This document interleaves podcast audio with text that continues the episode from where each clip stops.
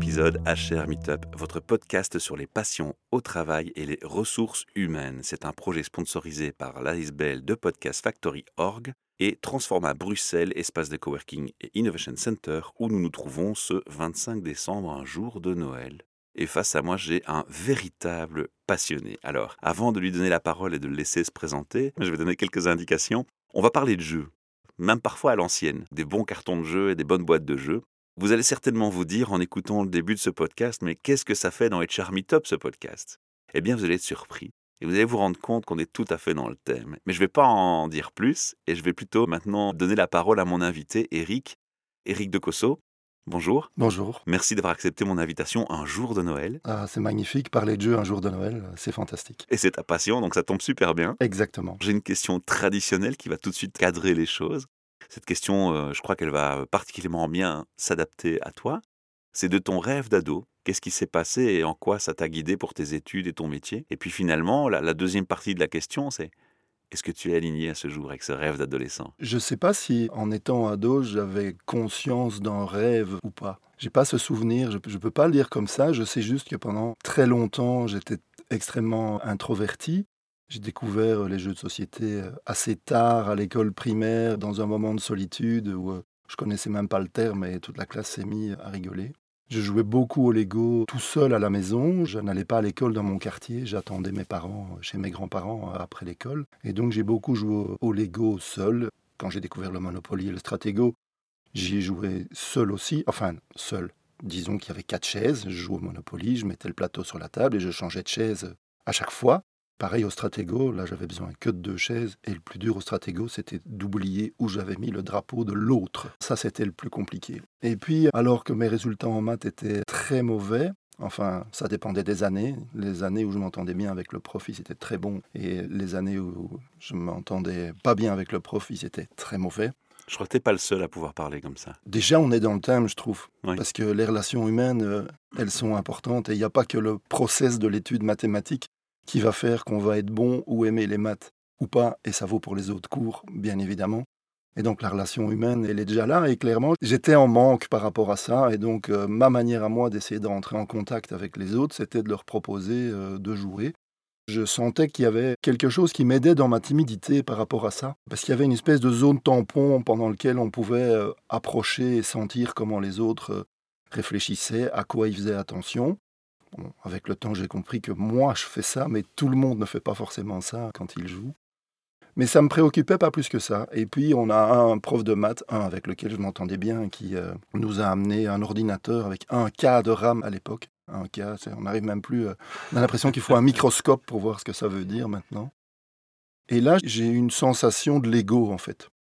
De pouvoir mettre des bouts de phrases les unes derrière les autres et puis de les changer de place et que ça faisait un résultat différent et j'aimais bien parce que je pouvais construire quelque chose qui servait à quelqu'un d'autre. Donc il y avait ça, cette sensation d'avoir besoin que ce que je fais ne servait pas que à m'amuser, mais devait euh, servir aux autres. Et donc je suis devenu euh, développeur de logiciels. C'est comme ça que l'étincelle du développeur est née et un jour il y a un autre mot qui est apparu. Donc pendant tout un temps j'ai dit c'est bizarre mais moi je suis payé pour jouer au Lego. Les gens me regardaient bizarrement, ils ne comprenaient pas. Je dis oui, moi quand je programme, j'ai l'impression de déplacer des blocs de Lego. Donc parfois j'appelais ça des logiciels pour essayer de faire comprendre. Et toujours ce côté euh, curiosité, relation avec les autres. Et je me souviens qu'à ma toute première interview d'embauche dans une euh, grosse boîte multinationale où en fait j'avais pas vraiment envie d'être engagé, j'avais répondu à une annonce, réussi un test et je ne savais pas pour qui c'était. On m'a dit voilà, tu vas aller te présenter là. Je me suis dit mais j'ai pas envie d'y aller moi. Et c'est pas grave. J'étais quand même en me disant si jamais ils ont un autre poste à me proposer, euh, il faut quand même que j'y aille. Et le patron, c'était une époque hein, où on avait encore le droit de fumer le cigare dans les bureaux. Et le, patron de la filiale belge me crache la fumée de son cigare à la figure et il me dit euh, C'est quoi pour vous un informaticien? Et la phrase est sortie tout seul, j'avais jamais euh, réfléchi à ça et je lui ai répondu c'est un aventurier moderne qui part l'ordinateur sur le dos à la découverte du métier des autres. Encore une belle métaphore, J'ai répété ça il n'y a pas longtemps euh, à mon ancienne euh, responsable des ressources humaines. Enfin, elle l'était encore à ce moment-là, je n'ai pas encore changé de boulot. Et elle m'a dit, pour ça, tu n'as pas changé.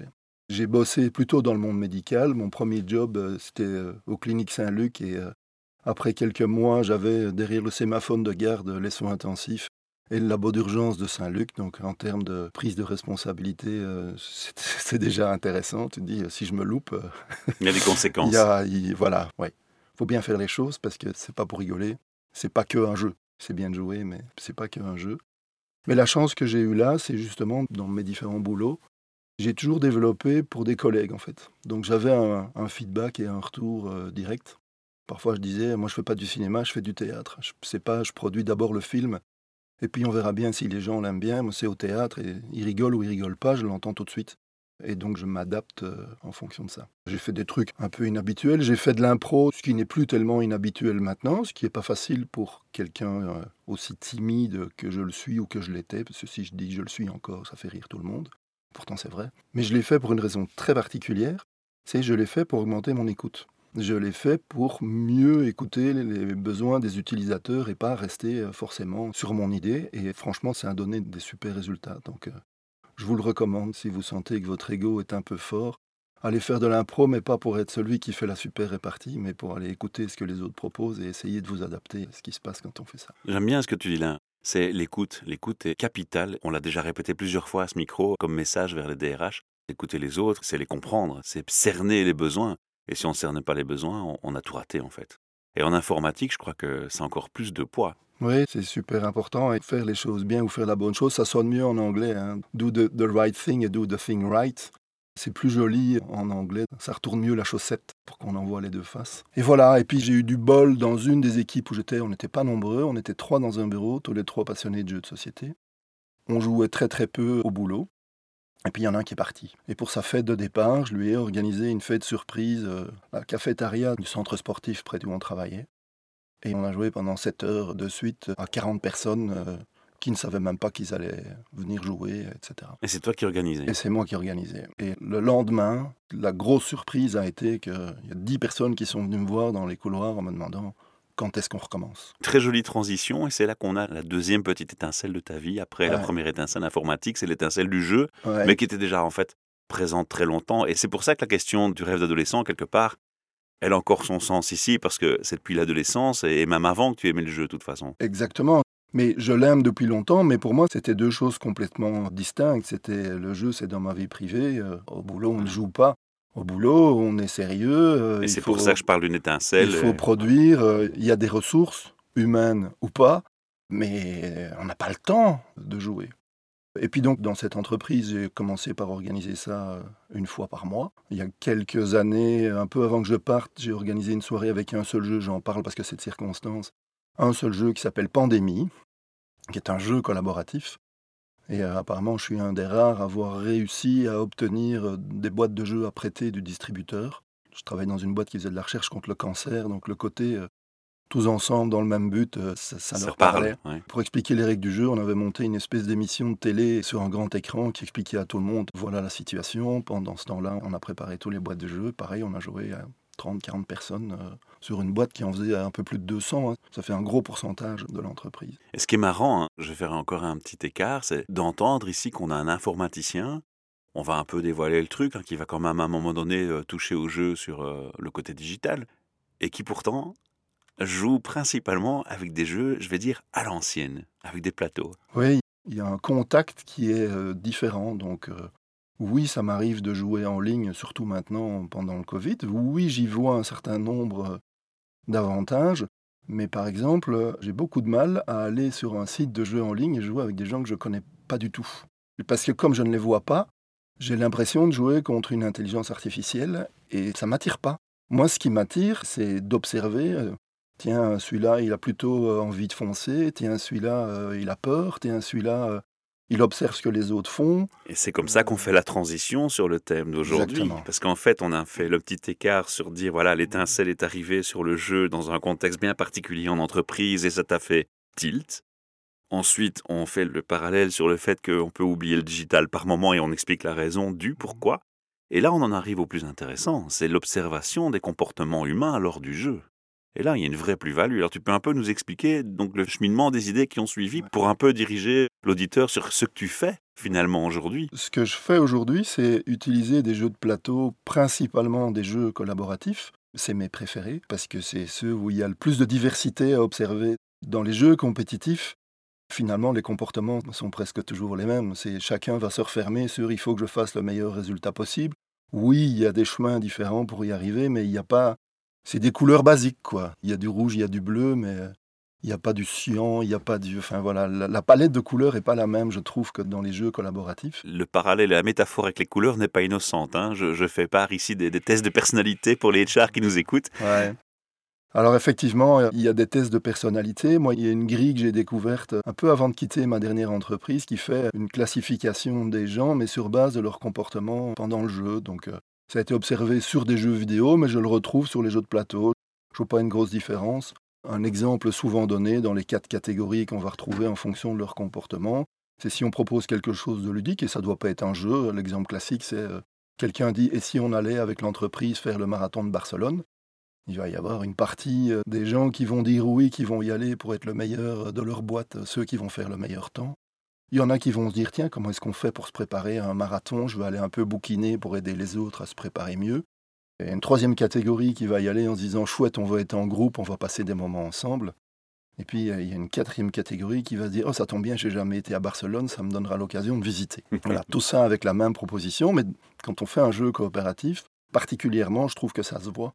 Il y a le même genre de comportement qui ressortent. Il y a même des sous-catégories aussi, mais on ne va pas s'étendre ici sur les détails. Il y a des sous-catégories, ce c'est pas le but, et je dirais ces catégories, pour moi, par rapport au jeu, c'est juste, euh, c'est un corollaire ou c'est une conséquence. Mais c'est pas ça le plus intéressant. Le plus intéressant, c'est de mettre les gens en situation et d'observer. Et donc, quand j'ai quitté ma dernière entreprise, je m'étais mis un challenge, c'est de mettre sur les temps de midi le plus de temps de jeu possible, à midi ou juste après le boulot. Et donc, sur mes trois derniers mois, j'ai organisé plus de 60 moments différents euh, de jeu, parfois avec des gens que j'avais même jamais rencontrés dans l'entreprise. Mmh qui était très surpris, qui me demandait pourquoi je faisais ça.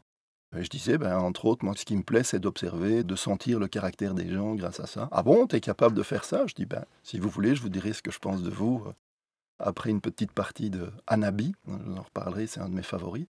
Et euh, ils étaient scotchés de voir ce que j'avais pu voir dans une partie de 20 minutes, en sans avoir l'impression d'être observé. Ils ont juste pris du plaisir à jouer. Et, Mais tu, jouais, tu jouais avec Je jouais avec eux. D'accord, tu pas observateur, tu jouais avec cette eux. Cette partie-là, je jouais avec eux. Mais dans les jeux coopératifs, il y a une catégorie de jeux que je trouve très intéressante où la communication est expressément limitée.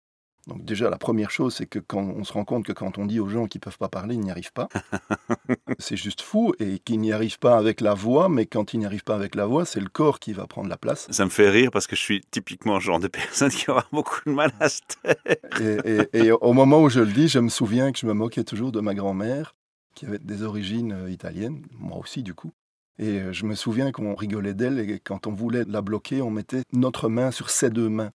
Il était incapable de parler si elle n'avait pas le droit de bouger les mains euh, en même temps. Donc c'était, c'était assez drôle. Mais il y a vraiment cet effet-là qu'on retrouve dans des jeux euh, coopératifs où la communication est limitée. Donc déjà, qu'est-ce qui se passe quand on parle plus? Ben Déjà, ça ouvre la place à... On va écouter. Il n'y a rien d'autre à faire. Les silences sont aussi euh, instructifs que la parole. Voilà. Et on se rend compte que tout ce qu'on fait, tout ce qu'on dit va être interprété qu'on ait envie de donner un indice ou pas en le faisant, ça va être interprété. ou même ce qu'on ne fait pas ou ce qu'on ne dit pas. Exactement. Et donc même avec de la communication aussi limitée, que ce soit pertinent ou pas, tout le monde tire des conclusions. Alors imaginez ce qui se passe quand on parle tous autant qu'on veut, le nombre d'interprétations différentes qu'il va y avoir, le nombre de fois, euh, pour parler d'un monde que je connais, où on développe pas le logiciel qu'il fallait, parce qu'on n'a pas exprimé les hypothèses de base et qu'on a exprimé euh, que les détails. Et en gros, on a construit une souris alors que les gens s'attendaient à un éléphant, mais la couleur y était, hein, elle était grise. Ça mène à la question de, OK, cette approche de jouer en entreprise, on va un peu expliquer plus après ce que tu en as fait euh, concrètement, mais déjà ici, à cette étape-ci, on pourrait se dire, ben voilà, elle peut servir dans plusieurs voies. Elle peut servir dans la voie d'un apprentissage, d'une meilleure écoute de son client, de la personne qui est en demande d'une solution informatique. Ça, c'est ce que tu viens un peu d'expliquer mmh. indirectement. Mais c'est aussi une solution où on peut justement apprendre à mieux collaborer. Exactement. À être plus agile, plus réactif. Et là, on va toucher des choses qui, clairement, parlent au RH, au DRH qui nous écoutent, au monde de l'entreprise. Et c'est peut-être là le moyen aussi de faire la transition vers finalement ce que tu as fait de ces constats et de ces pratiques. Oui, exactement. Donc, euh, bah, je ne développe plus de logiciel pour le moment. Je suis devenu euh, coach agile, justement. Le mot est lâché. Par observation et par frustration de cette espèce de mur de Berlin qu'il y a dans les entreprises entre euh, ce que d'habitude on appelle le business et l'IT. Oui, ça rappelle une phrase de Desproges. Hein. C'est une de mes préférées. L'ennemi est con. La preuve, il croit que l'ennemi c'est nous. et c'est la même chose, quoi. Le business dit que l'IT ne comprend rien, l'IT dit que le business ne sait pas s'exprimer. Et en fait, personne n'écoute. Tout le monde pense que c'est comme quand on va quelque part en voiture. Le chemin que je prends d'habitude, c'est forcément le meilleur. Pourquoi on irait prendre un autre chemin? Je sais quel est le bon chemin. Mais il y a plein de chemins qui mènent euh, au bon endroit. Et si on peut en trouver un où euh, le décor plaît à l'un et euh, la vitesse plaît à l'autre, tant mieux. Pourquoi prendre toujours le même chemin? Moi, j'entends toujours parler de spécialistes. Finalement, des spécialistes, il n'y en a pas beaucoup. Il y a des gens qui ont beaucoup d'habitudes bien ancrées et on appelle ça des spécialistes. Un spécialiste, pour moi, c'est justement c'est quelqu'un qui est capable de facilement changer ses habitudes parce qu'il va rester à l'aise même avec des habitudes différentes ou en s'adaptant aux habitudes des autres. Là, il y a ce côté, je reste focalisé sur ce que je connais, mais tant pis, je vais le faire autrement cette fois-ci. Mais pas à ce côté euh, stéréotypé de faire les choses toujours de la même manière. Alors Eric, je t'interromps, mais finalement, on va dire aux auditeurs, tu as arrêté de travailler pour cette boîte, tu t'es lancé à ton compte, tu travailles pour une autre boîte, tu peux juste préciser un peu, parce que maintenant tu me dis, je suis coach agile, on a dévoilé là où on voulait en arriver. Coach agile, on va peut-être aussi rentrer dans le détail là-dessus, mais dans quel contexte? Je travaille dans une petite entreprise qui s'appelle Pixis. Enfin, petite, c'est-à-dire qu'il y a plusieurs cellules, hein, ce pas des filiales, ce pas des franchises. On leur fait un petit coucou. Euh, ouais, on leur fait un, petit coucou au Canada, en France, en Suisse, au Québec, à Singapour. Mais on est des passionnés dans notre manière d'avoir notre relation au travail. Et donc, je travaille là depuis deux ans et demi. Ce qu'ils aiment chez moi, c'est justement ce côté créatif d'amener du jeu dans les formations, dans les interactions. Et il y a un type de jeu qui est bien connu des coachs agiles, c'est des jeux sérieux, c'est des jeux agiles, des serious games ou des jeux agiles. Et moi, j'ai une petite méfiance par rapport à cela. Je les emploie, je les aime beaucoup, je les trouve très utiles. Mais j'ai une méfiance de, comme quand j'étais petit et que je voyais sur une boîte de jeux, jeux éducatifs. Ça me donnait jamais envie de l'acheter. J'avais l'impression qu'on essayait de me mettre un médicament dans une cuillerée de confiture et je m'en méfie. Alors c'est bien parce que ça permet d'ingérer le médicament. Mais les serious games, leur principal euh, inconvénient, c'est que ils font comprendre un concept et puis on croit que parce que euh, on a entendu le concept une fois, on va arriver à l'appliquer et on n'y retourne plus. Comme quand dans un roman policier, on sait qui a fait le coup, on relit pas le roman policier. Et là, j'ai une constatation, il y a quelque chose que je ne comprends pas. Alors qu'il y a sur le marché des gens qui mettent parfois des années à développer des jeux parce qu'ils veulent être robustes, rejouables, qu'il y ait du plaisir, qu'il n'y ait pas de trou dans les règles, qu'il n'y ait pas quelqu'un qui brusquement trouve une manière de gagner tellement facile que le jeu n'a plus de sens. Ces jeux sont là, on peut y jouer, y rejouer, on peut apprendre à s'y améliorer, et on ne les emploie pas. Donc pour moi, il y a un gaspillage de ressources, pas humaines, mais de ressources par rapport à ce qui existe déjà. Et donc ce que j'aime, c'est justement les, les utiliser. Et l'idée qui est derrière, surtout venant d'un développeur, c'est quand un développeur veut changer le comportement d'un logiciel, avant de le mettre en production avec ce nouveau comportement, il va le tester. Et il va le tester où? Bah, Il va le tester dans un environnement de test, il ne va pas le tester directement en production. Ça semble clair pour les développeurs, ça mmh. semble clair pour les utilisateurs. Et alors la question qui m'est arrivée euh, derrière, c'est ah oui, et quand c'est le comportement d'un humain qu'on veut changer, il est où l'environnement de test? Bonne remarque et, bonne question. Et donc une, une, de mes réponses, enfin une des réponses, celle que moi je propose, c'est ben, jouons il n'y a pas de conséquences. Oui, il va y avoir des conséquences parce qu'on va euh, observer le changement de notre comportement, mais il n'y a pas de conséquences sur le délivrable suivant qui était euh, sorti. Et on peut, euh, l'agilité, ça pousse les équipes à être autogérées, auto-organisées. On peut laisser les gens jouer de manière autonome à ces petits jeux, parce qu'ils ne durent pas longtemps, à ces jeux collaboratifs, et apprendre avec le temps à débriefer ensemble. Et donc, il n'y a pas besoin d'avoir un coach agile qui reste là tout le temps pour leur faire comprendre l'intérêt euh, des choses. On va très vite à une autonomie en fait. Ben, on va à une autonomie et on se sert de ça.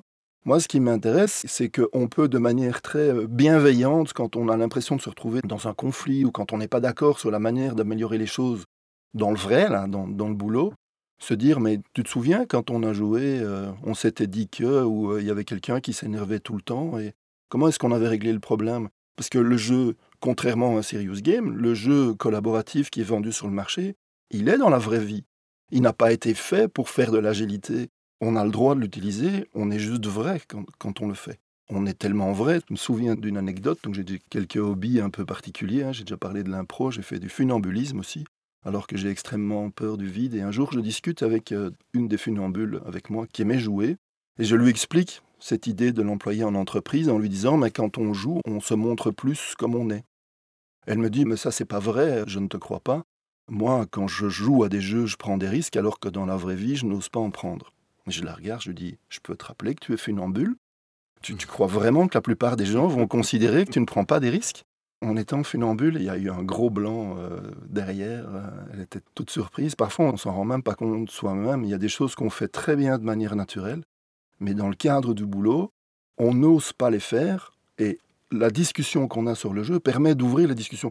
Qu'est-ce qui fait qu'on n'ose pas? Est-ce que c'est nous qui sommes timides? Est-ce que c'est la pression du groupe? On a le temps d'en parler pendant qu'on joue. Ce qui est génial dans ce que tu dis, c'est que non seulement on observe le comportement des gens en groupe et leur interaction pour améliorer le fonctionnement des équipes, mais ce qui est génial aussi ici, c'est que tu expliques que finalement, le jeu apporte autre chose. C'est qu'il nous aide à nous connaître nous-mêmes un peu mieux. Et ça, c'est exactement ce qui est le plus nécessaire dans cette euh, approche. C'est le plus important. C'est si tu connais tes propres défauts, tes propres qualités, que tu en prends conscience, tu vas d'abord changer tes interactions avec les autres, tu vas faire plus attention, surtout ne plus recommencer les mêmes erreurs. Parce que tes erreurs généralement sont dues à ta personnalité aussi.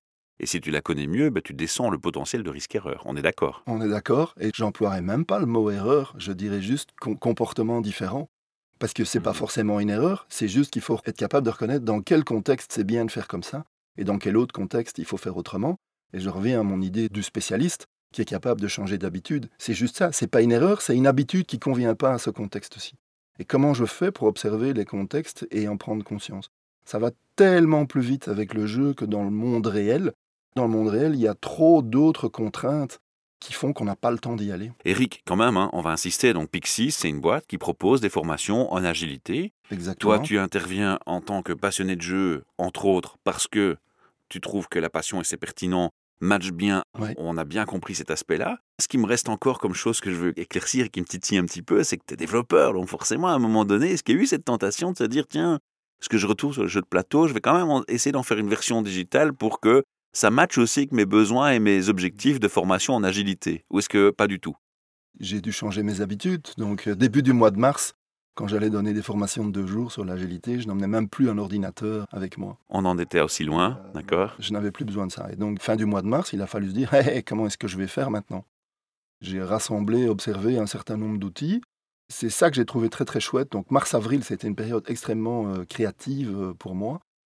Parce que le, fait de, de m'être passé d'ordinateur pendant si longtemps met pour moi le focus sur, sur l'interaction.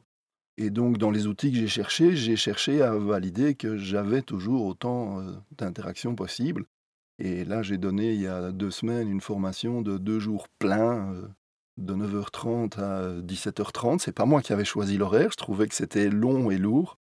À 17h30, c'est moi qui dis bon ben, il est 17h30, on approche de la fin pour aujourd'hui et tout le monde était surpris. Les gens m'ont dit on n'a pas vu le temps passer parce qu'il y a ce côté euh, interactif. Mais oui, c'est plus facile avec les caméras allumées qu'avec les caméras euh, éteintes et c'est plus facile quand on emploie des outils digitaux qui permettent d'interagir en temps réel, d'observer les autres. Voilà, ce qui est important, et tu m'en as parlé un peu hors ligne, c'est que tu utilises aussi une plateforme où tu peux, malgré le jeu en cours, voir physiquement la personne, à partir du moment où elle a une webcam, bien sûr, agir ou, ou, réagir lors du jeu. Et ça, c'est aussi une touche qui est quand même importante à préciser, qui n'est pas forcément acquise quand on joue en ligne. Tout à fait. Donc ça fait partie de ce que je voudrais développer vraiment euh, beaucoup plus fort euh, début 2021, c'est euh, de pouvoir se voir et voir ce qu'on voit, tout en même temps. Et je vais démarrer puisque un des soucis quand on essaye de passer en mode agile, c'est de penser ça comme seulement un process et d'oublier, entre guillemets, ou de faire semblant de ne pas voir que la manière dont on communique est encore plus importante que le nouveau process qu'on met en place. Et donc, je termine la préparation d'une formation qui euh, mixe les conversations agiles, les conversations qu'il faut avoir quand on veut euh, être agile, et le jeu comme terrain euh, d'expérimentation. Ce serait bien de te réinviter pour aller plus loin dans le débat. Je crois qu'il y a plein de choses à débattre encore avec toi. Un 6 décembre? Un 6 décembre, par exemple. Ce qu'on va donner peut-être aux auditeurs, c'est une URL, un site où ils peuvent aller chercher des informations à la fois et pour te contacter, et aussi s'ils sont intéressés en tant qu'RH ou DRH de te faire intervenir, parce que c'est l'idée, hein, c'est que vous intervenez en entreprise pour des formations agiles avec l'approche du jeu, mais pas seulement, il y a plein d'autres choses à découvrir. Donc, on va pas tout dévoiler ici, mais on invite les auditeurs à aller sur le site de... De Pixis, donc c'est pixis-belgique.be et Pixis, ça s'écrit P-Y-X-I-S. Voilà, exactement. Alors on invite les auditeurs à aller sur ce site, ils peuvent prendre contact. Tu as aussi une activité à titre personnel là-dedans ou, pas du tout? Oh ben, J'essaye de mettre du jeu à tous les endroits où je peux. Et donc, euh, avant le Covid, euh, en ayant euh, accompagné mon père dans sa fin de vie, j'ai commencé à faire des animations de jeu dans des homes, avec là aussi des résultats totalement inattendus que même moi, parfois, je n'observais pas. Donc, les gens qui m'avaient demandé de venir m'ont dit euh, il y a des gens qu'on a vu faire des choses qu'on ne les croyait plus capables de faire. On a reparlé entre nous de ça, hein, de l'intergénérationnel et la transmission euh, culture et verbale intergénération. On va passer, Eric, à nos trois questions RH parce que forcément, avec ton approche, ton activité, euh, bah, les RH, tu les côtoies, tu les rencontres, tu es observateur surtout. Comment est-ce que toi, tu définis un RH avec cette vision particulière et cette activité particulière que tu as Quand je pense à cette question, la première chose qui revient, c'est le souvenir de ma maman qui disait toujours, elle a fait toute sa carrière comme ça, elle m'a dit, elle disait, je travaille au service du personnel. Et ce qui est amusant dans cette formulation-là, c'est qu'on peut l'entendre de deux manières très différentes. Elle était RH ben, Ça s'appelait pas comme ça encore euh, à l'époque. Mais ce qui est intéressant dans cette formulation-là, c'est qu'on peut l'entendre comme elle travaille à l'endroit, le service où on s'occupe du personnel, mais on peut l'entendre avec une intention, je travaille au service du personnel. Et j'aimais bien cette formulation-là. Moi, ce qui m'a frappé dans les boulots que j'ai faits, comme développeur, à Saint-Luc, je disais, euh, j'ai l'impression d'être le trait d'union entre les différents euh, labos. Et euh, dans la société où j'ai travaillé après, je disais que l'IT, c'était la boîte aux lettres. moi, j'entendais des choses que les gens me disaient à moi, mais qu'ils ne se disaient pas entre eux.